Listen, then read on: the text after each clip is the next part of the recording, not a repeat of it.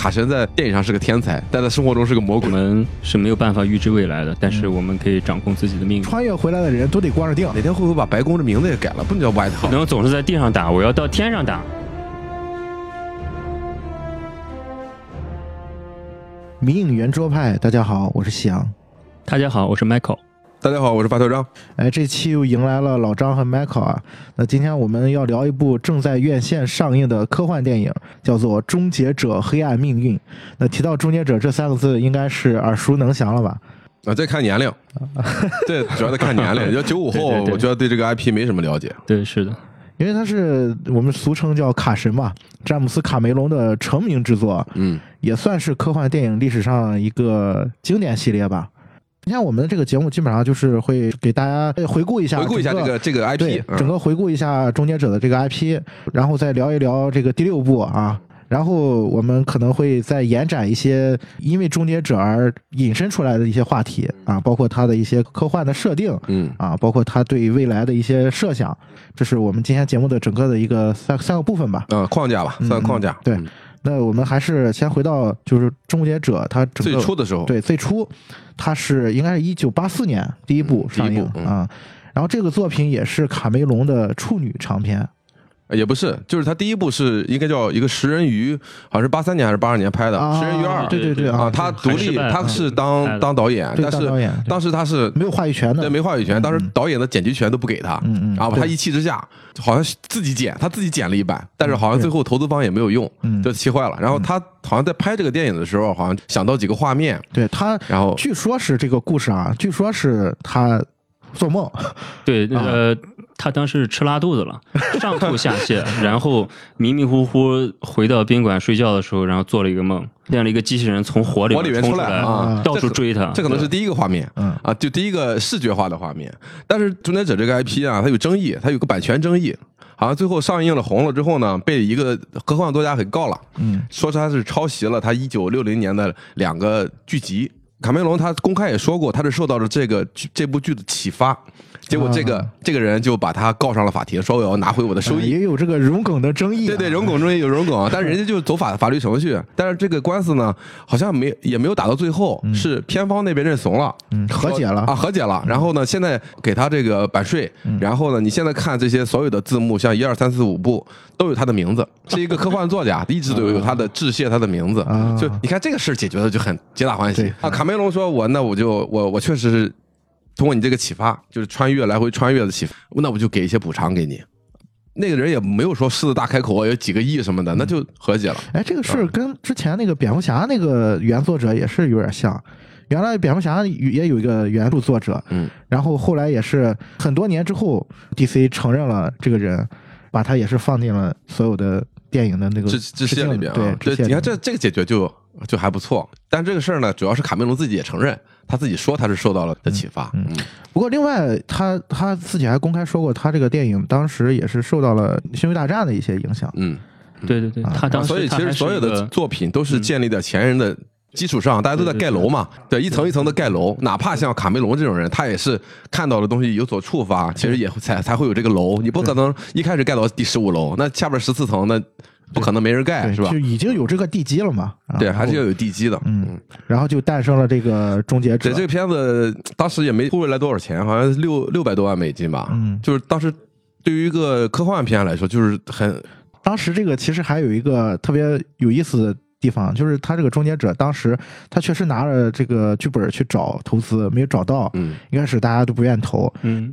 然后他遇到了他第二任老婆，哎，对。对。这个梗又埋在这儿了，他们俩人好像先建立了这个恋爱关就系，叫赫盖尔赫德，盖尔赫德。嗯，对，先建立恋爱关系，然后呃，赫德呢就当他的制片人，嗯。啊，给他找钱，哎，等于是他们两个人一起创作了《终结者》。你看卡神这个曲线救国啊，对对对。对，卡神为了让他来指导，他也是同意一美金的价格把这个这个事儿很狗血的事儿啊。对对，就这个事儿埋下隐患了，嗯。啊，就一一美元卖给了这个盖尔赫德，这其实也是为什么《终结者》能拍这么多部的一个源头。啊因为这个 IP，呃，对这个 IP，我觉得详细的说一说，就是这个 IP 本来就是卖给了呃盖尔赫德，他们俩最后呢就分手了，对。啊，分了之后呢，志愿者的 IP 的这个版权就到处流窜，个有一家很小的公司一直有它的版权，然后还有就是派拉蒙也有它的版权，后来哥伦比亚也参与了，也也插了一脚，反正中间是几经易手吧。嗯，就是这个意思，好像就是说谁给钱，我授权给谁拍哎，对对。啊，就是对卡，是就是他的最早那个版权是在这家小公司，嗯。然后这家小公司他没有独立制片的能力，嗯。然后他就经常就拿版权费，哎哎对对就是薅羊毛，就是这薅一笔，那薅一笔，然后薅了好几笔，对。然后卡神来就说我完全买回来不卖，嗯嗯。啊，然后好像两千多万美元吧，他都不卖，我们先回到第一部，还是说第一部？第一部八四年上映的时候，当时是引发了很多的关注，其实其实票房不是特别高，七千多万美元，就是本土不到四千，不到一亿，本土北美好像不到四千，最终的那个收益不到一亿。呃，不是，就是说当时的票房全球大约七千多万，但是后边可厉害了。嗯，对，这个片子后边像出租录影带、DVD，哇，这笔费用我觉得大远远大于票房。对那个时代正好是，呃，录录像机走进千家千家万户了。对，然后就是随着这个录像机的普及，然后大家都开始像我们那个时代也是这样啊。当然我们会晚一些啊。其实我们不是看，呃，不能说我们，应该说我，我当时嗯不是看第一部，第二部开始看的。我们当时是九一年是第二部嘛，嗯我记得呃九九一年那个片子好像引进过，就是国内引进过，嗯我忘了是不是在电影院看的，还是看从碟儿看的，当时 DVD、VCD 碟儿。嗯反正我看了不知道多少遍，就是第二遍，第二部先看，然后再看第一部。其实你看完第二部再看第一部啊，觉得没那么好看，对。就是它的道具什么都很粗了，就是很 low fi 的那种那种感觉。这其实就要说到《终结者一》到《终结者二》的一个时间线，就《终结者一》到《终结者二》，《终结者二》是一九九一年上映的，然后中间是隔了七年吧，七年啊，嗯七年的时间。那整个的技术水平也不一样了，而且卡梅隆自己其实在之前他也有过独立。其实，因为《终结者》它等于是打开了这扇大门嘛，对然后也接了很多的片子，包括深渊啊，深渊，深渊，还有那个啊，异形是异形二拍二的，是吧？异形二，异形二是后面拍的还是前面拍的那？前面八异形二是八六年嘛，啊啊，对嗯，86也就是终结者后面拍的对，就是后面一系列他成名之后，大家也愿意给他钱了。对对啊，就是其实异形二你不觉得和终结者二很像吗？他的感觉很像，嗯它的他的气味很像嗯。包括深渊里面，它有一个重要的技术实验，就是这《终结者二》里边我们都印象非常深的这个体体现那个流体流体流体的一个特效。对嗯，其实，在深渊里面，他是试小试验了牛刀吧？试验了一下，后边试验了一下。对对，那个当时深渊其实看着也很震撼，是外星人嗯。啊，他那个水变的那个脸，其实当时也看着也很震撼。我觉得《深渊》是我我觉得是卡神最深的一部作品，嗯，就他想他想拍的很深，但这个片子呢，它票房不太成功啊。而且那个片子是其实是他的一个梦想，嗯他就是喜欢潜水嘛。对，就在海底深处有什么，他就他就老想探索一下这个事，情。当时还没有那么多钱，没有办法去真正的马里亚纳海沟逛逛一圈，他只能只能搭一个游泳池。在池子里啊。这个片子我觉得是他拍的非常好的一部，但是商业上不太成功，它太长了，而且主题太大。嗯，而且它故事性其实也没有没有那么没有那么商业。对嗯，其实这等于是《终结者一》到《终结者二》两部的作品嘛。啊，异形还有这个对，经过几部的历练啊，才到了二的大爆。嗯《终结者二》全名叫《终结者二审判日》。嗯，那这部作品其实才是让《终结者》这个系列成为无数人心目当中经典的一个里程碑式的作品啊，因为第一部确实是限于预算。当时你看到那特效，就是挖眼球那儿，其实就是有点假，他那个脸明显就是照了一个东西，是另一层二皮脸。对，其实你看一的时候，我因为我前两天就是因为做节目又重新把一和二又刷了一遍嘛，你再回头去看一的时候，你会发现它里面很多的地方都很假，就是你明显感觉那是贴图。对吧？那然后就我今天刚刚才 Michael Michael 说，有些地方你还感觉是像木偶戏一样，嗯，对？那个对那个是个 T 八百是个模型，对。对但是它对它有它有一种八十年代特有的气味，就那种摩登的那种质感啊 disco 的那种那种感觉，包括那个小青年儿打，就那个在那个酒吧里打架的时候，那小青年儿感觉像八十年代 disco 的感觉，我觉得挺有感觉的。所以我觉得它能成为一个流行文化的符号，也是有它独到之处的。主要还有还有是州长嘛，州长贡献也非常大。这个第一部其实在当时来说，有一个地方是挺有趣的，就是它的主角其实是个反派。嗯，你现在不去看《终结者一》的话，你去回想他的那个剧情，哎，他是讲 T 八百这个机器人被派到派到过去去追杀这个莎拉康纳嘛，嗯人类的领袖，然后派了一个凯尔，也就是他的爹，拍的去睡他妈对，去睡他妈。你按照这个剧本的模式，第一主角应该是凯尔，是吧？男主角。但是你现在回想那个一，嗯凯尔没有什么存在感，对你都忘了凯尔长什么样了。对，但是你永远都能记住州长那张脸。嗯，在那个年代、那个语境下面，他其实是有开创性的。他肯定是加重了，就加重了反派的这个戏份戏份，就是呃，这个视觉符号全都集中在州长的身上，施瓦辛格的身上。而且我估计卡梅隆对他的要求就是面瘫，就是你全程要面瘫着演。他当时在拍这个《终结者》的时候，本来要上半年开机，但是后边好像是为了等州长的档期，就延延后到年底才拍的。当时拍《终结者》的时候，当时也是就是不算是特别，不算一个不算一个角吧，不算是大明星啊。但是确实是拍了这一部之后，他就开始走上了他的爆红之路了。你想想，他拍完《终结者》之后。八七年又拍了《铁血战士》啊，铁血战士，然后又紧接着又拍《全面回忆》那个《蒸发密令》，对对，还有《真实的谎言》，真实的谎言。后面就一系列这几部片连起来，就奠定了他在影史里面这种硬汉的形象。肯定是这部电影沾上了都红了。嗯啊，莎拉康纳也是那个汉密尔顿，以前凯尔怎么干？怎么回事？对，凯尔，凯就是因为他睡了他妈妈，而且他也非常适合演这种角色。本来他就演一个机器人嘛，对，他练那个身材本来就不像人，其实就是规避了他的演技的这个方面的瑕疵。面瘫，我就是面瘫的眼睛了。对，你一共说了需要做什么任何的表情。对，州长一共说了十几句台词啊，有一句就变新句了，I'll be back，是吧？你看这个含含金量，哇，绝对的。你有有演员一辈子说上万句台词，让人记不住一句，州长说十几句，记住一句，而且每一部都要说一句这个台词。对啊，当然，但是六里边就变了，悲情了一点啊啊，这个一会儿我们一会儿我们再讲啊。然后到了一九九一年的《终结者二：审判日》。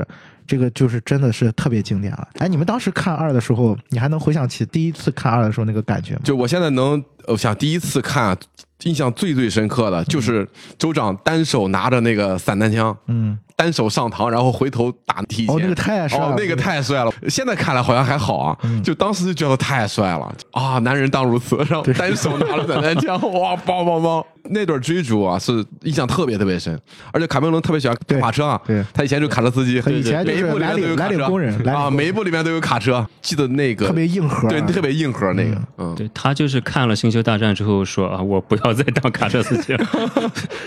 但是他的每一部电影里面都有卡车，全有 卡车，对，卡车情怀，卡车情怀，对，真的确实，当时看完之后简直太震撼了，原来机器人还可以这样子，嗯，还可以有这样的液体的机器人特效能做成这样。那时候我也也就十岁，我倒反而是看了这个片子之后，我倒有一种童年阴影的感觉。第一次看我印象很深，我是在电视上看的，应该是某个什么山东影视，不会是正大剧场吧？有这个片子在电视上已经不知道演了多少遍了。对，而且我当时看的是译制版配音的，嗯。啊，当时配的还是不错的，嗯，我就印象特别深的一个，当然现在也有很多动图嘛，就是 T 一千从精神病院应该啊，就是走那个栏杆是吧？对，走那个楼栏杆，咔冲过去过来了啊，然后诶。怎么回事？卡住了，卡住了啊！对 对，发现那个手枪卡住了，卡住了。然后这个小细节啊，当时印象特别深。然后后来就包括他被州长一枪轰头，把那个头轰成两半儿。嗯，就这些情节，我现在还能记起来当时那种感觉。其实对于小孩来说，惊骇的那种。对，其实小孩当时看的时候是那种目瞪口呆的，怎么还会有这种事情？对。对，所以那个时代 CG 还没有数码处理这些东西的时候，还没有开始的时候，那个时候模型能做到这个程度，真的是非常厉害。对它其实用了一一部分 CG，这是结合的，嗯，结合。用了一部分的模型来做，嗯，但是其实你根本看不出来。看不出来啊，看不出来。像那个我看那个幕后制作嘛，就是那个第一部的时候，第一部的时候有不是有个机器人过来嘛，就是最后那个谷歌机器人，他怎么拍呢？他是有三个机器人，一个是只有半身半身镜头的时候一个人扛着，然后扛着，对对对，然后第二个呢是他走过来的时候是逐格一帧一帧拍的，然后还有就是最后那个从火里出来那个是模型。啊，就它分好几步，有一个真人大小的半身儿，你你那个人就是凑控制的。最后那个是微缩模型吧？啊，对，对，微缩，还有一个微缩模型，就是三个三个步骤。他最后就是弄了一个类似于定格动画的一样，对，定格。第一部你很明显能看到定格的感觉。对，第一部我就说嘛，有很多地方你感觉像木偶戏的那种。啊，对，它就是，确实是。对，但是它整个的技术的细节，它的规格在第二部其实是全面升级的啊，非常好。前两天刚刚看的嘛。我就前两天看的时候，我看第二部我都感觉很棒，就它的一些技术细节，它的呈现的方式，他是非常有创意的，而且他当时造模型这个人温斯顿拿了，温斯顿对对，还嗯拿了奥斯卡的奖。对，嗯，那必须拿呀！我靠，他做成这样还不拿？那其实我们聊到现在还没有具体的说第二部它到底发生了什么，就是这个经典的这个。其实第二部你想想这个故事啊，嗯你也觉得很套路啊。嗯，对，其实就是追逐啊，就是没别的，就是个追逐戏。追杀与反追杀嘛。对，就是这样。但是他追杀的这个人设，包括他的场面的设计，就很棒。他的那个动作的设计，对动作的设计啊，就什么时候一上动作，什么时候上枪。我今天在开始之前我还在聊，我说这个卡神啊，其实你去抛开他的这些部分啊，你包括阿凡达，你抛开他的这个技术的部分，你会发现他的故事其实都很简单，啊，都差不多。对，它都是一个非常简单的一个内核，但是吧，它的它的呈现方式就是能给你一些不一样的观感。还有就是演员的魅力嗯啊，你看，如果换个人演州长，我觉得你你让那个强森来演，我觉得完全不一样了。嗯，州长是那种真的硬，就是那种对。你看第二部，包括那个反派，他那个演员啊，罗伯特·帕特里克，对嗯，他之前也不是特别出名，好像演一些 B 级片什么的。但是这一部当时卡梅隆说为什么选他，也是因为他的面瘫演技对。面瘫，对对对，他他就只只需要面瘫就可以了。对，在他的这个电影当中，可能他的那个演员都是很标签的，嗯而且就需要你表现一种状态就 OK 了。就就可以了。对，所以商业大片嘛，商业简大片单直接对粗暴。简单。卡神虽然这个模式是简单的，嗯但是它其实还是有些很多设计在里面。你比如说这里面没有父亲，嗯，父亲其实就是州长，州长，对，是一个隐形的父亲，所以他在最后才说。说我要离开你了，或怎么怎么样的，那个才感人，他有这种父子情在里边啊，所以我觉得不是那么简单。你觉得简单，其实不简单，对，就是第二部，其实他这个故事是比第一部要丰满很多，丰满很多。嗯，嗯就是州长这个人物，他也立得住了。其实第一部的那个线是最简单的，嗯，就是来打怪嘛，追杀、嗯追杀，追杀啊。然后第二部他产产生了刚才老张说的，感情就是这个感情戏，尤其是他跟小约翰康纳之间的那个互动，对就是 T 八百，就是他其实中间也讨论了很多东西。你包括小孩约翰康纳从小就父亲的缺失嘛，嗯，然后他其实是把州长施瓦辛格演的这个 T 八百这机器人当做父亲一样的一个形象。笑一下，我记得那个情节，你笑一下啊，对，啊，分析笑，其中他也探讨了关于机器人它的一个觉醒的过程。嗯比如说施瓦辛格会说：“哎呀，为什么人会哭？”嗯，然后最后他要牺牲的时候，然后约翰康纳就抱着他哭嘛，他就说：“哎呀，我终于明白人类为什么会哭了，但是我始终做不到。嗯，对对对，就是 T T 八百，他笑的那一下，就好像是这个机器人赋予了人的那种意识，对，嗯，人的情感，所以这一下子这个人和机器的这种距离就拉近了我。觉得这也是这个故事的魅力，就是他一开始知道哦，他是个机器人，但是最后他他想要变成人，但是他变不成，嗯啊，但是他体现出了人性，我觉得这就是魅力。现在的电影就探讨的更深一点，就是他变成人了会怎么样？像机器机那种电影，其实反而是这种一半儿的，你会感觉更有意思一点。嗯，你不会挣扎于像人性的反省啊之类的，你会想哦，他不是人，但是他有人性。对啊，就这个感觉。嗯，而且这个部分也相当于是终结者一个非常重要的设定啊。一会儿我们外延的时候可以稍微的展开聊一聊。那接下来的第三部、第四部、第五部，其实我觉得我们就没必要太多聊了，太多聊了，嗯因为这三部作品啊，它有一些点还是技术是可以的对啊，是技术上越来越好。对，嗯技术上表现形式、嗯呈现的方式确实越来越好。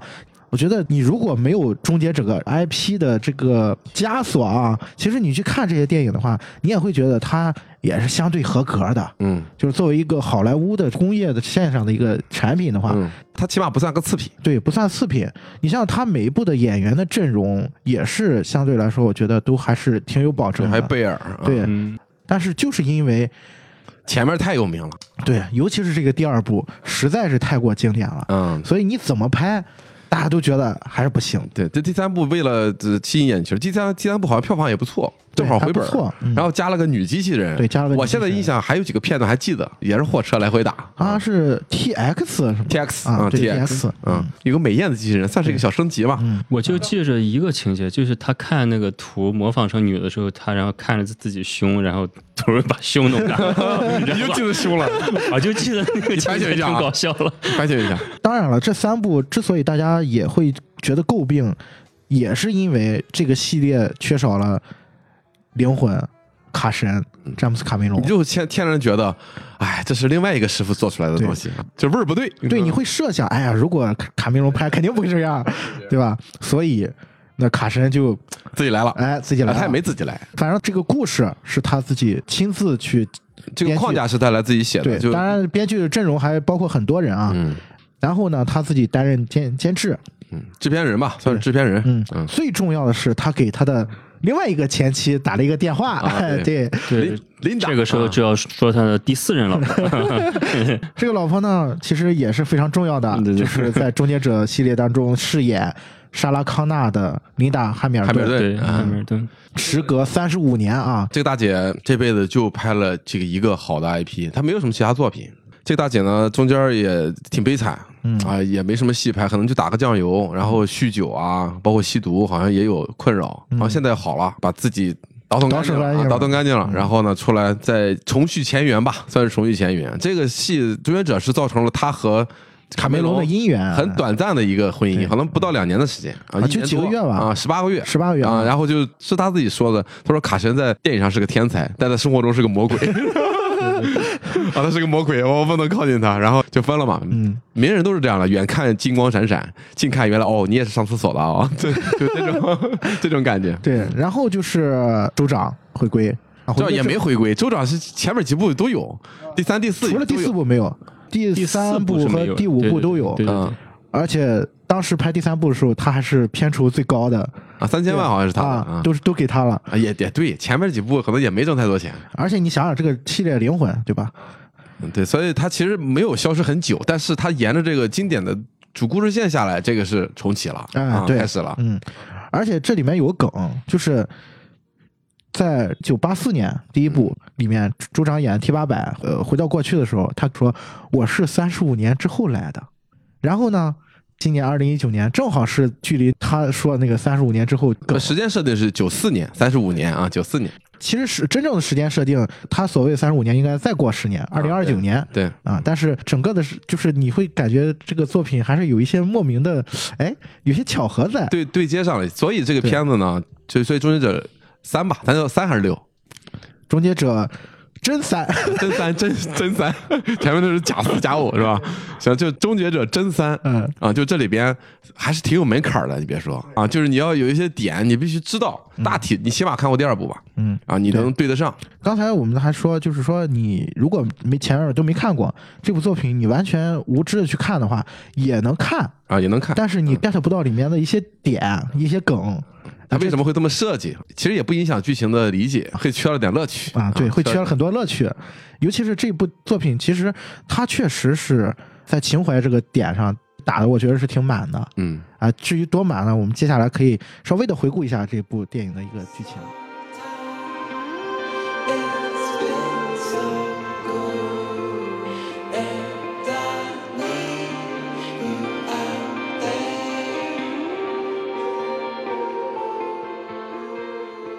我让我想想啊，剧情是什么样的？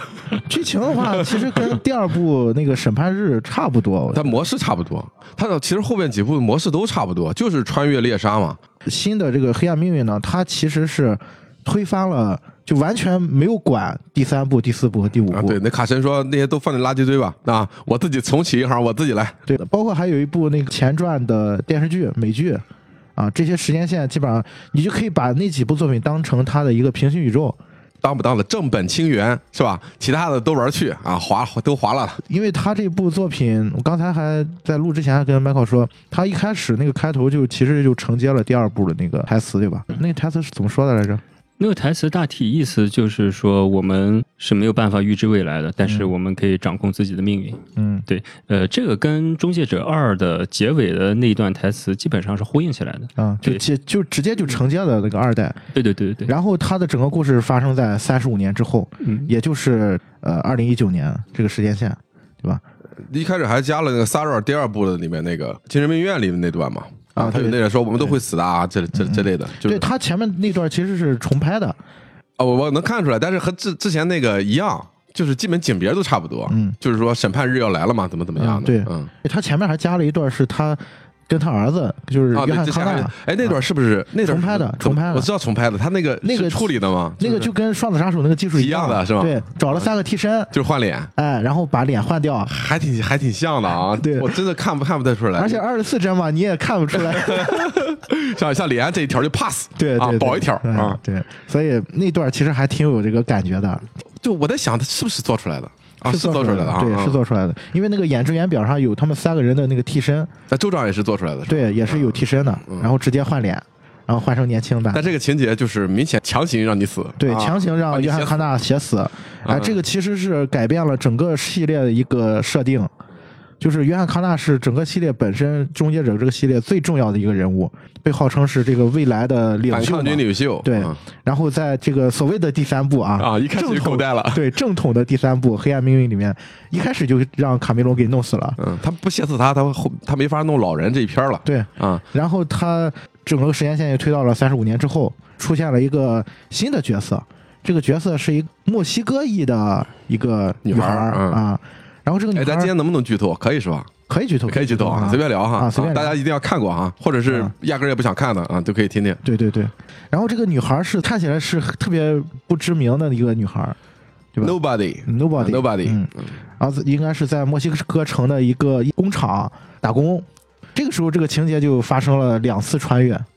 终结者片子里面就经典场景，就是一个光腚，对，然后两两道闪电一一直从天空闪过，然后就只地上就出现一个光腚的人，然后这次是来了一个男的终结者，一个女女性的。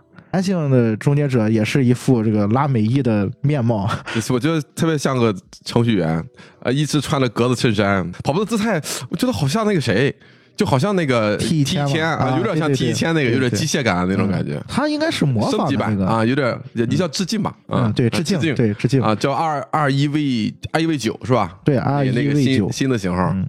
然后这个机器人看起来就还是挺牛逼的，它就是其实还是液态，就是变成黑色的了。然后最大的特点就是嗯可以分分分身。分个身。对对。啊，我看了这一段时候，我以为是毒液呢。这个就是因因为因为它是黑色的嘛，嗯。我就寻思这是哦毒液，然后附身在机器人的身上啊，对，对然后合体了。对对对，哎，你这个说得通啊，我觉得说得通，可以融入漫威宇宙。不是，但是但是我看到是我是感觉它更像是这个 T 一千跟 T 八百的合体，然后它可以分分啊分身，嗯然后分成这个 T 一千跟 T 八百，呃立体双生，对啊一直搞不太清楚啊。它应该是分体之后，它的力量是变变弱了，好像是变弱了。嗯，就是它分开之后，好像就可以被人打了。嗯，我一开始我也在想这个设定，应该是那最后那场大战，嗯它不是分开了吗？对，分开开了就不各各被啐了一下。对，啊各被啐的时候，我在想，哎，他这是一个战略吗？是故意让他们分开，然后故意消灭吗？然后后面发现还不是，他然后他们两个人又又合体了。他展示的是这个两个都各自弱了一点，嗯都被打了嘛。嗯，但是我觉得应该有这个设定，但他没提，我觉得应该提一下。对他没提，啊而且啊也没有这个，就是州长那边也没有说是啊要故意把他们分开或怎么样。嗯对，然后这个设定就有点对，有点突兀，有点莫名莫名其妙，也也不知道他是干干什么用的。然后要重点说一下，就是另外一个终结者，就是这个女性。呃，这个演员也很有意思。这个演员是之前演那个《银翼杀手二零四九》里面对对对那个妓女那个角色嗯啊。然后他这次剪了短发，然后变得我一看都没认出，来。对我也我一看我也没没认出来啊因为在二零四九里面他画了一个烟熏妆嘛，他他那个是偏女性的一个形象，然后这次是有点偏中性的那个形象，剪了个短发，特别英姿飒爽的那种感觉。特别女打星打打女，对啊，打女的感觉啊，浑身没赘肉，嗯，而且她这个角色还不是一个纯的机器人，还是一个强化人。强化人。嗯嗯他有个机器的内核，对，有个啊机器核心。就这个这个女的，这个战士啊，就是充电充电两小时，通话五分钟的感觉通话五分钟，老是没电，老是要补充什么营养液之类的，我受不了打打什么肾上腺素之类的东西。啊，类似混合，不不知道什么东西。对，其实他这个片子里面有一些设定吧，你不能细想啊。对他这种设定也没说的太清楚，他为什么要这样啊？就是我不太清楚啊，就是我一直有这个疑问，就我觉得天网的首啊现在不是天网了，叫军团啊，我我觉得没什么本质区别吧，好像都是类似吧。嗯，这个地方可以稍微的简呃简讲一下下，就是在第一部和第二部里面，他们对抗的那个未来的人工智能的反叛的那个头头是叫天网啊，Skynet 啊嗯 Skynet，然后呢，在第三部就真三。这部作品当中呢，一上来卡梅隆就自己把自己脸给打到鼻青脸肿，啊，因为成功了嘛，对就成功了这个天网这段历史过去了，对，把天网之父也给说服了。后边就没了，没这段历史。但是人类自己作啊，又作出来一个军团。对人类这个命运总会走到这这个节点。啊，对。啊，然后没有天网，还有军团出来搞事儿，啊，就我觉得和天网也好像没说什么区别吧，好像差不多。基本上没什么区别。啊，就就算着吧，它是后天网，后天网。我一直有个疑问啊，嗯，就这些天网这些机器人啊，我感觉明显比人类的反抗军要厉害，来几个 T 一千，来来一百个，我觉得人类绝对打不过。对，这我觉得这这其实是这个整个系列你不能细想的，不能细想一个点。就你想啊，他这个穿越吧，穿越这个水平是只能穿越一个吗？嗯还是说，你轰隆轰隆来一百个，不就搞定了吗？对啊？你看这个第三部，其实它一开始设定也是 穿了好多个好好几个。就分别不同年代嘛，对，不同年代来的，你只能这么去联想。它穿越一次吧，可能要耗耗费很大能量耗。啊！对，你看那个女机器人为什么充电两小时只能做饭五分钟啊对他们可能在这个为什么光着腚出来？说说能量都消耗完了。对，我我觉得这个电池的技术啊，可能未来还是没有没有解决什么突破。对，你是在在 Q 什么手机厂商吗？呃，对，有可能是因为这个啊，嗯所以导致了他这个穿越每次只能一对一。好，我没法细想了。反正如果是未来是这个女强化人嗯和那个 R E V 九那边，我肯定压 R E V 九赢啊！我觉得他太厉害了。那个墨西哥裔那个女孩，我也没觉得有什么奇能异形。他 只是设定了他是第一个站出来反抗的人啊、告诉大家我们应该反抗。我这事儿我觉得是这样，有那么难吗因为他在，因为好像是因为他未来他有一段情节嘛，在第六部里面，就是他女战士是怎么被未来的这个墨西哥女孩给救了的。啊，这个地方我们得稍微讲一下，因为它第六部的这个设定基本上是照着第二部那个人物来的。嗯，那第二部里面的莎拉康纳其实就对照了这一部的那个墨西哥女孩孩啊哎，然后这个女战士呢，其实就对照了原来的 T 八百啊，当然这一部里面分成两个人，一个真正的老老 T 八百，老 T 八百，然后还有一个女战士，嗯。然后就就组成了这么一个三人组吧，嗯，然后我们去对抗这个 R 一 V 九，R 一 V 九大家就可以理解成第二部里面的提前千，啊，哎基本是这个对顶，但是它加了一层，就是这个女性觉醒啊，加了一层嗯啊，有点闺蜜的感觉。对，啊有点闺蜜感觉，因为她这部作品啊，第六部作品，算了一下时间，应该在前半部分州长都没有出现。一个小时零，我看了表，我说啊，州长怎么还不出来？这快结束了，好像一小时十五分钟吧，嗯，才出来，好像莎拉出来的比较早，而且莎拉出来那段还是非常有情怀的。情怀啊，I'll be back，然后车就被偷了，然后那段设定有点狗血，你不觉得吗？对，而且那你所以说你这些情节吧，你千万别细想，啊，别细想，别细想对，你就跟着剧情走就行啊，了。凭什么莎拉出来拿一火箭筒一轰，那个就就掉桥下不爬起来了？对啊，而且凭什么他们走了之后，莎拉还能找着他们？啊，是然后凭什么呃，人家开车，莎拉走路还能找着他们？你就没法想啊，不，你你也别想，别想哎啊，别想咱不，较这个真儿了。对哎但是我觉得第六部里面有几个我认为挺有意思的设定啊。首先一个是，它这个故事一上来吧，发生在墨西哥，对而且吧，这这帮人还得从墨西哥偷渡偷渡到美美国，哎，这个大家就联想一下。哎联想一下，我就不细说了。最近的大头领，哎，对对对，啊，这个也是卡梅隆表达自己的一个小立场吧，啊，我觉得，呃，这个立场呢，我不太清楚他的用意是什么。就是就是还是能怼川普就找机会怼，你再建墙也没用。啊，我能回去啊！对对对，包括 那个墙也弄的，那个镜头也弄的是那样的啊。是不，人就是少数族裔拯救美国嘛，对对对，特特别正确，这一部特别正确政治上绝对正确。哎这一部实在是正确的太彻底了。像前两部都是救世主是男性，嗯，拯救救世主的也是男性，到了这一步。救世主是女性，而且不只是女性，还是少数族裔。对吧？拯救救世主的也是女性，双重光环，而且这里面他还有一个第六部里面有个很很有意思的一个自嘲的一个部分，就是他们在问，就说，哎，你为什么就是那个墨西哥女孩嘛？为什么我很重要？然后莎拉康纳在旁边说：“不是你重要，是你的子宫重要。重要 然后啪啪打脸，啊然后后面就说：“不是子宫，就是他你，你就是啊就是救世主，不是说你肚子里孩子。”哎，这个地方其实这这个地方有点埋的一个小伏笔啊！我记得我以为是他喜欢上了那个州长的养子啊，有两个镜头哎，你不觉得吗？就两个镜头有的暗示他们俩会眉目传情一下，但他走了又。不是你刚才说说这个喜欢的时候，我突然在，你知道我脑海当中想什么？他喜欢上了女战士。我靠！哇，你太不三观太不正了，你。他喜欢了也没法生孩子呀。没关系，我们可以用机器人嘛。啊，对对，你看未来都不需要男人，这个多正确啊！哇，就是从这个点上，包括刚才就是关于那个工厂的那个那个情节，啊，对对，因因为这个影片其实就是最开始那个情节，其实给我印象最深，就是他们进到工厂之后，替换掉那个小孩，让那个小孩失掉工作的是那台机器。机器啊，对这对对对，我看到这个情节，我想啊，这不就是前一阵子奥巴马拍那个美国工厂？美国工厂啊，对啊，这是福耀玻璃厂吧？对对对对 对，福耀玻璃厂跟美美国人费了这么长长时间去消除彼此的隔阂，结果到最后是用机器代替了。你看，你要这么说的话，机器人最终是打败美国人，对吧？威胁嘛。那机器人谁生产的？福耀工厂。啊，不许联想，不要联想了啊！打打住啊，我们的节目还想活着呢。接下来我就不说了，大家自己自行脑补一下啊，嗯自己脑补吧。哎，这就是大概的第六部的一个基础的。我觉得刚才我们聊了很多第六部一些很有意思的地方，但是除去这些部分，呃，我觉得还有一些呃情怀的点。这因为我们还没聊到州长，州长才是情怀。这个州长呢，九八年给杀死约翰康纳那个，对，他在第三部里面设定一上来就是我们刚才聊说是换头的拍的那段换脸啊啊，换脸拍的那个回忆的剧情，然后在这个剧情里面，一个州长形象的 T 八百把约翰康纳给干掉了，小孩版的约翰康纳。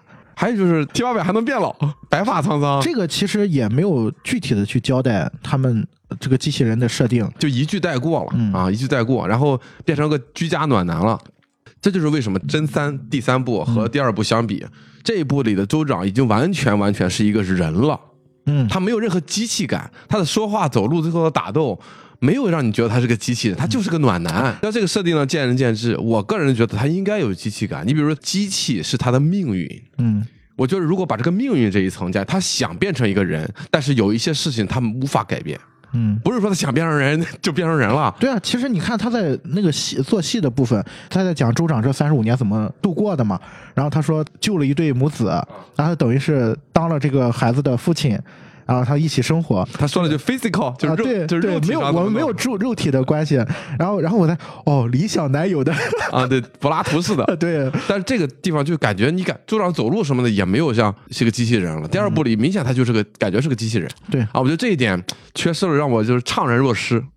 这是他的命运啊！我觉得这是一个矛盾点，嗯，所以说他这部的戏，其实州长只是起到了一个情怀牌。啊，对对，真是情怀牌，情怀牌对是但是卡梅隆的电影也不会拍的那么深，他也不会去不是深不深的，这是戏份的安排。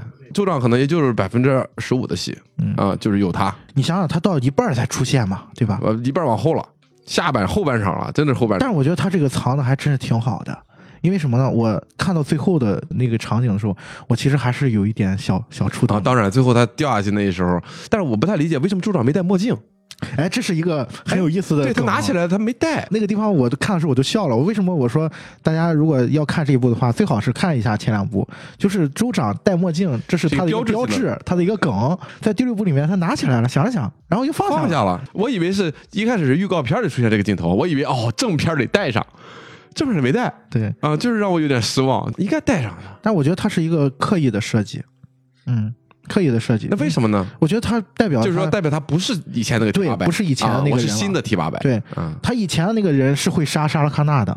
啊，他现在不是那个人了。应该是这样的，但在视觉上，你就觉得少了一个致敬的一个点。哎，对，当时大家都是期待，哎呦带上了，然后经典的 BGM 咔对对一响，想拿起枪啊。哎，对，拿起猎枪。啊，一哎。顿喷射，然后没有想到，哎，他把那个墨镜呃放下放下了，哎，而且他后面接了一个也是他的那个梗，莎拉卡纳问他：“你跟老婆孩子告别的时候，你说了什么？”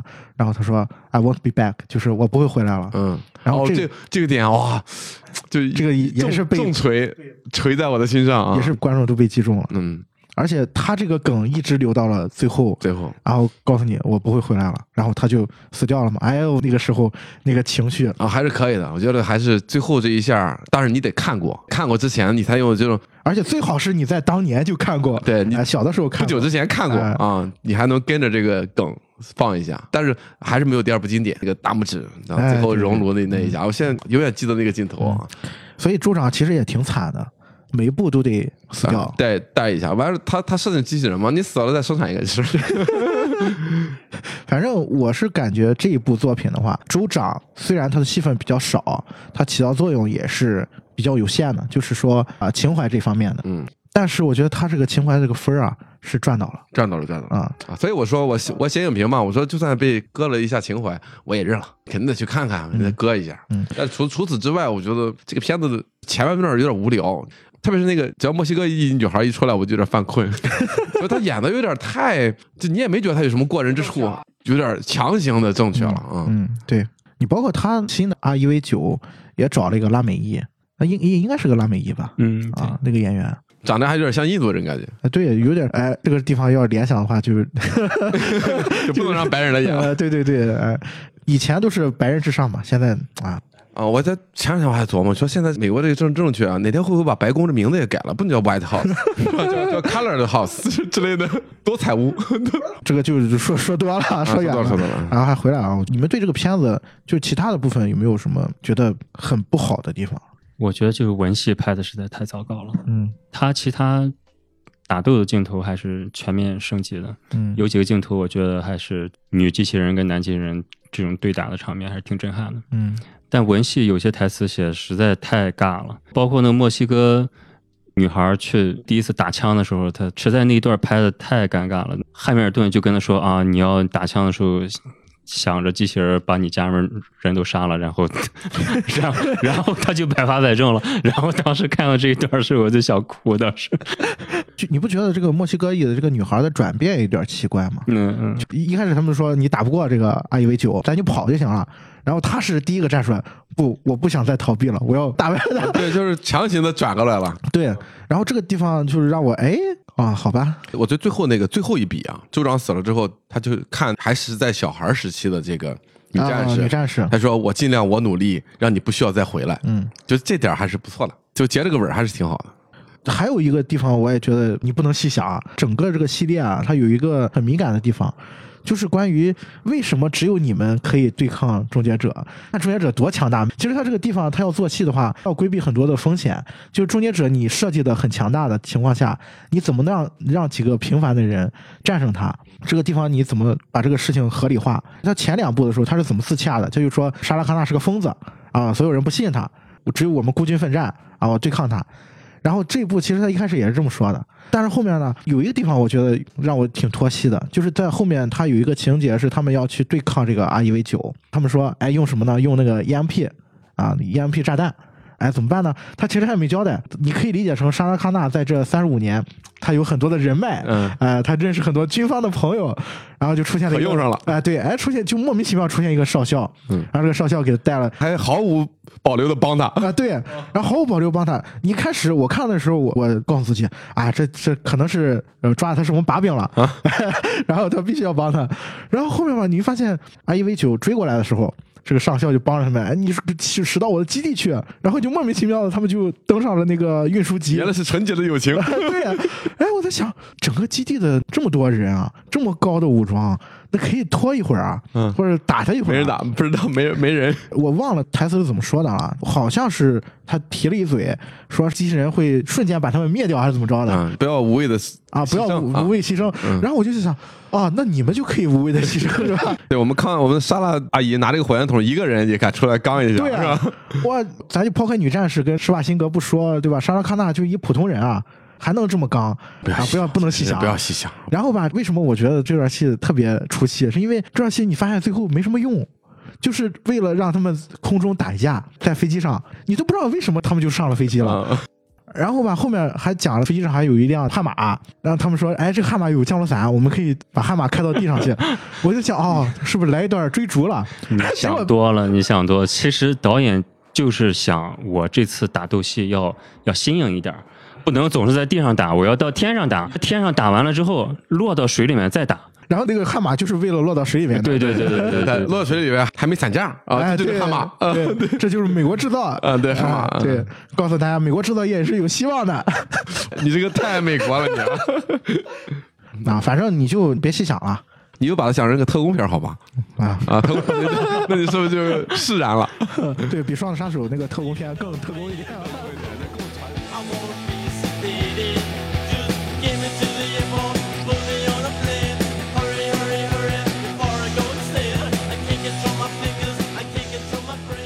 其实我们讲到现在啊，我觉得《终结者》它能够从一九八四年拍到现在，还是有一些它自己的独到的地方的。啊我觉得这个名字也翻译的好，《终结者》，嗯，还有叫什么“黑色追击令”之类的，好像是香港还呃未来战士，原来叫有叫未来战士，啊，你看这未来战士就就不行，不够硬，对，终结者，你看这个名字。而且终结者还是直接就用反派的名字，是吧？对各种一系列吧，一系列的东西，包括你说是我们童年回忆也好，其实也就我们这一代人。我觉得九五后怎么应该是没什么太多，他看过他可能，但是他没有那么多情感，因为我觉得特定。年龄下，你看到一些片子，包括你现在我在现在在看这个《真实谎言》，觉得还是很好看，嗯就是因为之前印象太深刻了，骑着马追那种，其实你还有个梗，我还我还没说啊，关于主演啊，施瓦辛格啊。如果你是看港片长大的人的话，他有一个非常熟悉的艺名叫阿诺舒华华辛利利加，嗯，辛利加那个在《家有喜事》里边嘛，那个谁，周星驰。周星驰。哎戴那帽子，呃迷影了一把，对呃模仿他。开着哈雷去追那个张曼玉啊，对。就那阵儿。其实周星驰在很多电影里面都都致敬破坏王嘛，破坏之王里边那个光腚出来就是破坏王，对，所以你就能看出他作为一个文化符号，他对于电影人、影迷他的影响。之前印度前两天上那个片子《机器人之恋》，其实也有机器人戴墨镜那个感觉，其实跟终结者肯定是有关系的。反正、嗯反正自此以后吧，穿越回来的人都得光着腚。啊，对，就就是各种传统。呃，啊对，你们觉得他这种文化符号为什么产生这么深远的影响？它简单呀，它多简单，你看了多是，就跟可口可乐一样，你只要喝了一次，或者你看过一次，你就把它就记住了把它标签化。嗯，这是美式文化，美式文化就是这样的，那你一看就知道是什么，就简单，让让你记得住，就没有那么多苏绣啊，又是这个京剧啊，各种讲究啊，没有不不好学。啊，不好学，哎，啊，就是这个就光着腚就行。美式文化消费大潮，就记住这个，戴着墨镜，拿着散弹枪，穿着皮衣，开着哈雷，行了，你这个形象就立住了。美国人特别会制造这种文化符号，文化符号，嗯，而且那是八九十年代，八九十年代是他们最如日中天的时候，他们也自信，什么都敢弄。现现在，哎，好莱坞也没有什么创造力了，多少年也没搞出这么一个原创的文化符号，嗯，好像没有吧？我印象中越来越好像是没有吧啊，越来越少了。嗯但是呢，我觉得很有可能会有一个了，就是小丑。哎，又说到小丑，嗯，这里我们预告一下，这个星期应该就能出资源。呃对，这个星期会出资源，然后我们可能下礼拜就会上小丑的节目。啊、我看一看，如果我特别喜欢，再聊一次。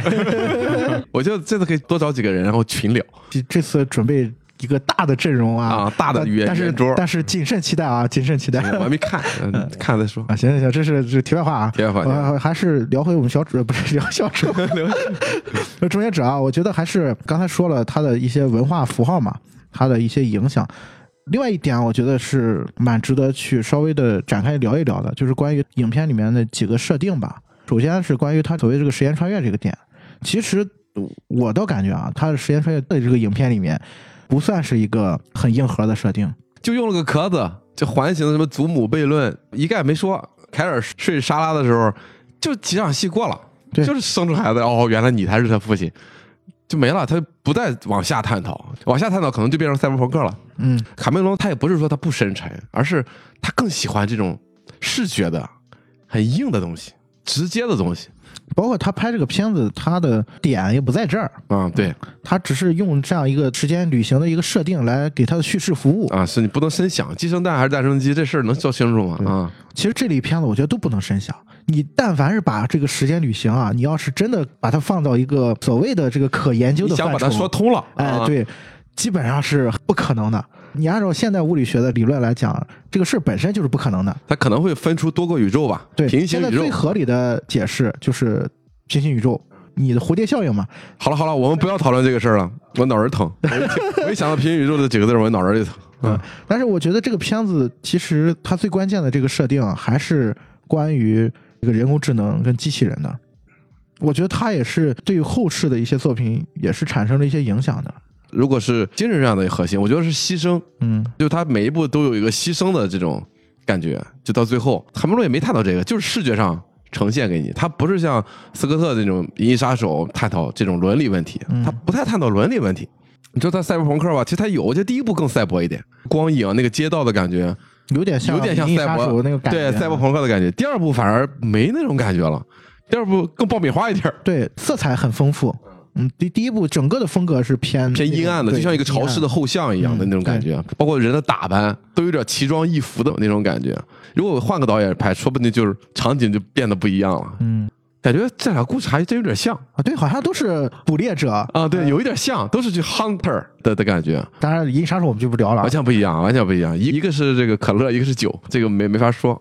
但是你们觉得《终结者》当中的它设定的这个，比如说人工智能进化到了某一个节点，开始反抗人，那这个话题好像也很热门啊。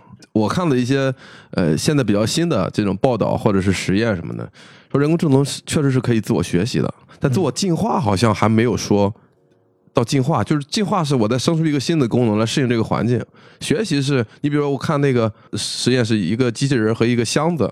它怎么样可以让它千百次的失败之后，它就可以跨越这个箱子啊啊，或者怎么样的？有这么一个说，它就可以自己学习。包括 AlphaGo 也是一样嘛，其实它也是自我学习。你说它是不是自我进化呢？它其实它学习也是人设定的方向学习，向那个方向学习，像进化或者或者说演化吧，演化应该是没有方向，你不可预测的，你不知道会演化出个什么东西来。人不可预期，不是说我给你规定好这个赛道，你就往这儿进化或者学习就行了。但就这么说吧，现在连自动驾驶这个技术啊，就如果把一个自动驾驶的车放在马路上，你都做不到。就你他现在眼睛识别，那到底是个障碍物，还是个人，还是个幻影，或者是一个水的倒影，他都分辨不出来。我觉得还远远没有到像人眼这么精密，人的意识是有经验在里边的，是吧？你开车的时候，你不用想你什么时候踩离合，你什么时候刹车，你就是各种反意识记忆对记忆的有无意识的这种行为，但是机器可能就是对错逻辑门，就是这种东西。我我觉得它远远远远还没有进化成意识的这个阶段。觉得有生之年，我有生之年吧，可能看不到，可能看不到 啊。Michael 是怎么看？啊、我觉得或许这个东西就会很快吧，因为这几年确实人工智能进化的确实非常快。你像九七年那个时候，电脑才第一次突破了国际象棋，嗯过了二十多年，电脑 AlphaGo 才突破围棋，对吧？它这个围棋它是有限度的，但是后面人工智能的下一个阶段就是要突破其他更加复杂的游戏，比如说像《星际争霸》，嗯嗯，像这种即时战略的游戏，这对于电脑来说是一件非常复杂的事情，因为围棋它至少有棋盘的，棋盘是有限的，多少个横，多少个竖，多少个格，你多少个子儿，我多少个子儿，都是有限的。但是对于即时战略游戏来说，对于电脑来说是无限的，它每一个单位朝哪儿走，每一步操作都是有无限可能的。嗯所以这对于电脑来说就要有一个学习的过程了。就像老张刚才说的，就是这个 AlphaGo 其实也是一个学习的过程，它跟深蓝完全不一样了。深蓝就是告诉你规则，哎，我不太知道啊，很少打游戏。你比如说《星际争霸》，或者是这种你说即时战略游戏，现在电脑赢不了人是吗？就在前两天，嗯，《星际争霸二》，DeepMind 就是 AlphaGo 的那个公司研发的那个 Alpha Star 那个软件，已经就是星际二打天梯，嗯能够战胜人类高手了，并且达到了大师级别。啊，就是现在到这个程度，对，这是一个重大突破。在一年前，我还觉得这是一个天方夜谭，觉得这是个很难的。的事情，就是对，因为棋盘是有限的，你即便你下一个子儿，我下一个子儿，围棋每一步的可能性它是有限的，但是游戏来说是无限的，并且游戏对于电脑来说，它所掌握的信息是异常少的，因为有战争迷雾，你一个单位走到那边，可能过一秒钟没有战争迷雾之后，这个单位就不在那儿了。所以它每一步都要经过你的运算，每一种的可能性都非常大。这对于传统我们来说，让它单纯扩大这个机器的运算能力去解决这个问题，是远远解决不了的。我我觉得这个里边牵扯到一个问题，就是刚才 Michael 说，呃国际象棋也好，围棋也好，它是有这个棋谱的，虽然是跟人下，但是人下棋的那个逻辑其实是基于他所记忆的那个，对，啊，不是是这样的，就现在有定论嘛，说为什么会下过棋手，嗯是因为所有的棋手不管多少，他是可以穷尽的，就无论是多少亿次、多少百百万次，他是可以穷尽的。嗯在这种领域里边，人工智能是可以战胜人的。对它有精确的数值，啊，就是它的学习能力，还包括它的高记忆量、算法的能力，肯定是远远的大过人。但是，人工智能不能处理的是情绪这种东西。意识的东西，你比如说，我以后要做一个人工智能的机器人，它要和我聊天儿，它得感知我的情绪吧？我们人不需要计算，我给你稍微呃介绍一下啊，就是最近的日本的一家这个公司呢，原来是做充气娃娃的，然后我预感到你要开车，然后然后呢，他在前几年吧，然后收购了一个很小的一个公司，然后这个公司呢就是专门去做机器人开发的，就做人工智能这块的，大概也就是今年年初的时候吧，就推出了一款产品，是类人的呃 这个充气娃娃这个领域有了一个我不知道 然后。你就有了一个大胆的想法。不是现在的这个充气娃娃这个行业吧，啊，我稍微做了一些了解，我一开始也不了解啊，啊，知道知道，对你不用注释，我们知道，我们会脑补的。然后可以做到非常的拟真。经经过它两家公司的这个磨合呢，它融合了这些人工智能的技术。现在它最新的这款产品呢，就是可以识别人类的情绪。原来的这个机器人呢，它是通过什么来识别的？通过你告诉他我高兴了，我伤心了，然后他能给你相应的反馈。但是现在不一样了，现在它可以通过它的那个眼部的传感器啊，我据说啊有几万个传感器在它的那个眼睛里面，所以它可以在瞬间去识别情感的变化。当然，现在好像还不是特别的成熟，反正我看那个视频是挺可怕的。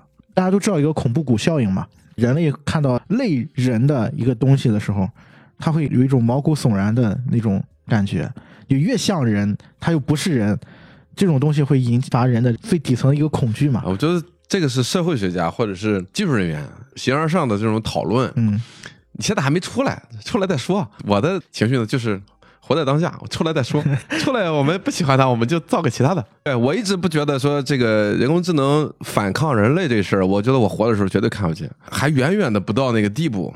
那那机器的目的是什么？机器做事是没有目的，你只是告诉他程序是这样的。机器，人三大原则嘛，那是我们臆想出来的。嗯对，这是我们设定的。对我们设定的，谁知道呢？你如果有真有进化，那没有方向，你无法预测。你在想人工智能它的目的是什么？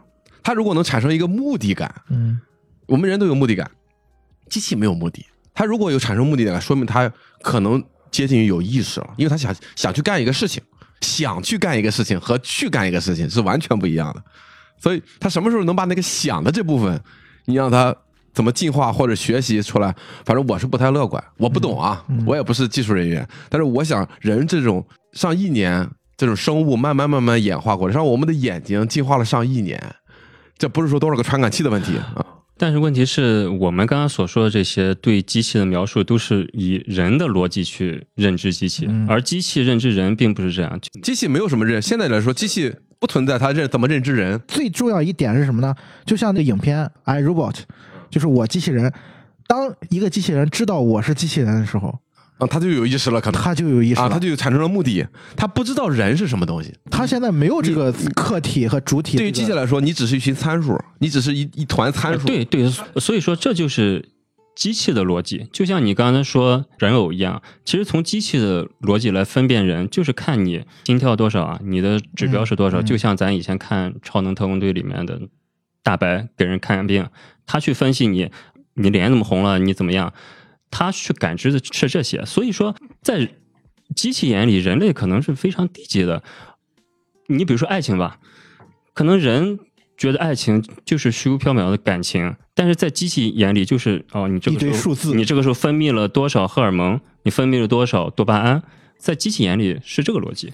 其实我觉得这就是刚才我们说到这个事情，它能不能，或者说它在未来是否有可能成为一个啊，你说威胁也好，还是怎么样也好，反正它能产生自我意识嘛。它的底层的逻辑是决定了它后面能不能发展成这样的，就是它到底是基于数据去做的运算，还是没有数据的一种模？因为人是没有数据的呀，我们对待很多事情都是模糊的，我们其实很难去量化一个，比如说一个感情，就像你说的，哎，我我这个时候我是因为产生了多少多少多巴胺，对所以我证明我我喜欢你。如果是这样的话，那其实它还是在这个逻辑下面，我觉得都永远都不会产生更高层级的那个东西。呃，但是机器会用它自己的方式去进化，它用的不绝对不是人类的。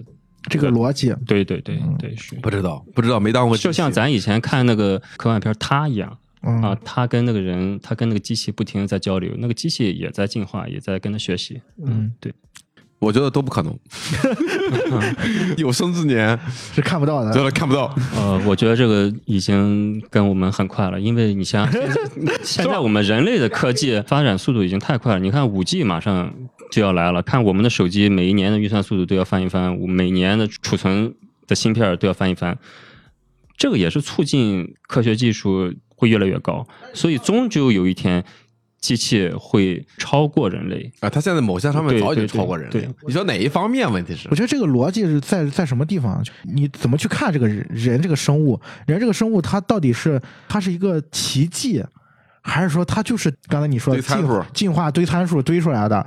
但是我觉得你再进化这些东西，人的这个自我意识，它不是一个堆参数堆出来的，它是一个奇迹。这是我的观点啊。你从宗教的角度，它可能是他们会觉得是上帝的一个产物，但我觉得它是一个基点造成的偶然性。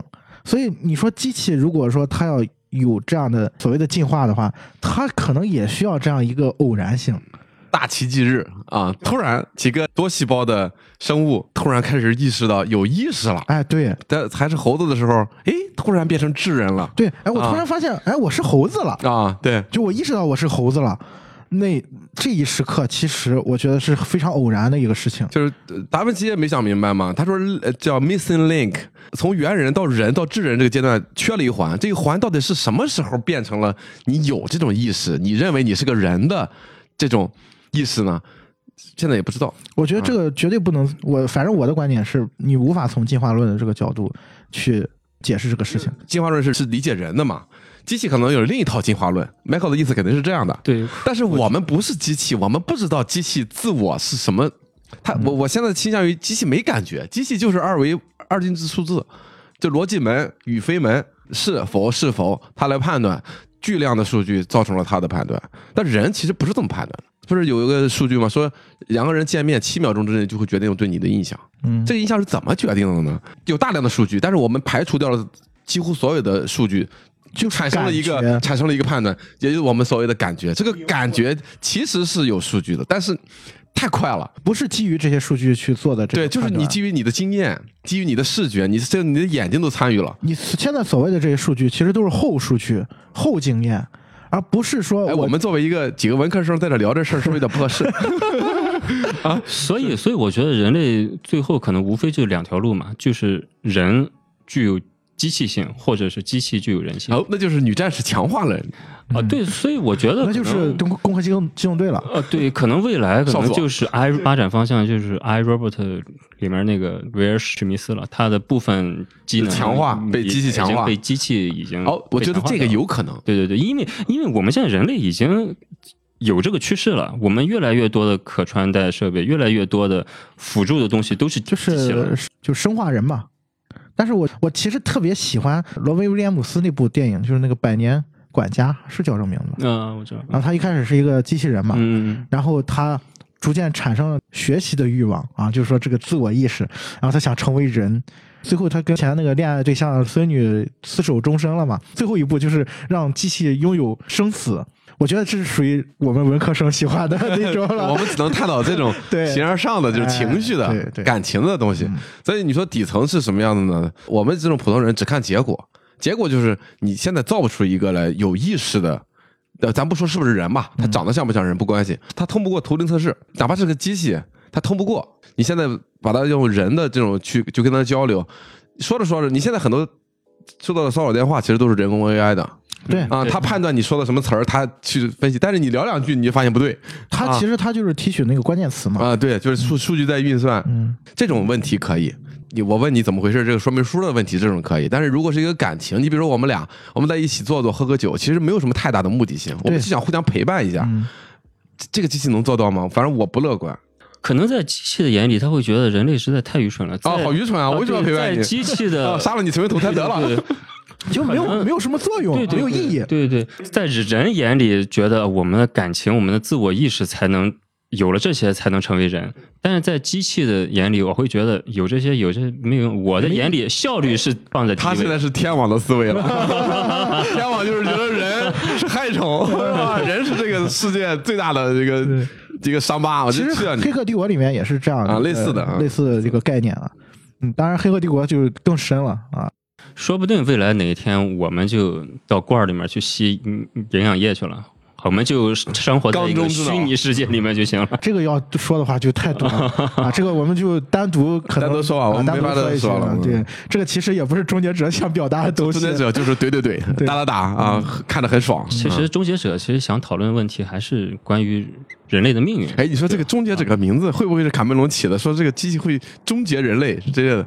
的 Terminator 就是终点站终点 Terminal 那个 Terminal 呃幸福的就那个幸终点福终点站就 Terminal 嘛，啊就是汤姆汉克斯那个就 Terminal。Terminator 就是终结者啊，就是那其实我觉得这我们这个翻译还是很到位的。对对对啊，终结者，嗯，到这儿就停了啊。我还赶他还翻一个魔鬼终结者。魔鬼啊，对对对对，我们一开始叫就叫魔鬼终结者，魔鬼终结者，港台就是这样了，一定要给你加点东西上去。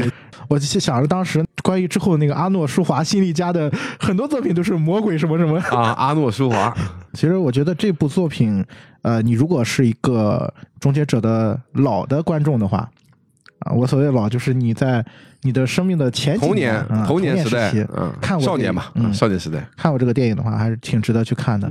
嗯，它里面如果你什么都没看过，就把它当做一个合格的爆米花也行也行啊，也行，不要太较真对儿啊，不要太较真儿，人类为也不要想太多。对对对，对，当然你可以想的深一点，比如说什么美国工厂啊，对什么中美中美怎么样了啊，对对对，啊，互相怼啊，这这也可以。啊这其实也算是观影的乐趣嘛。啊，这片子是那个腾讯投的吧？嗯，腾讯投啊，一开始腾讯还有那个 Sky Dance，Sky 嗯 Dance 最近几部好像都那个什么，上次杀手也是 Sky Dance，Sky Dance 好像是腾讯有百分之十还是百分之十五的股份，就他借等于说借壳去投资好莱坞，啊。他这片子好像已经扑街了三部了。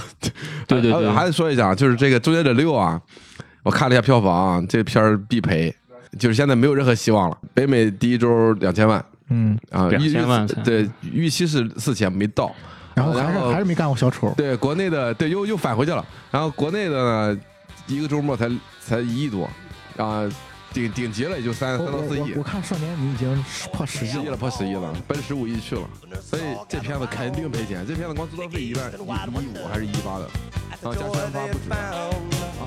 The head nurse spoke up, said, Leave this one alone. She could tell right away that I was bad to the bone.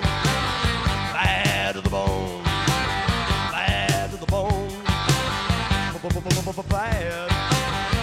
Bad.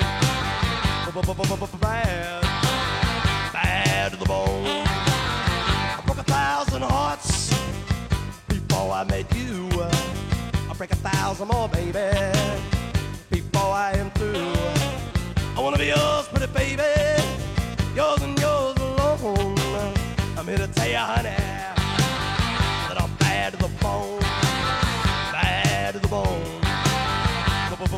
fire. fast. fire!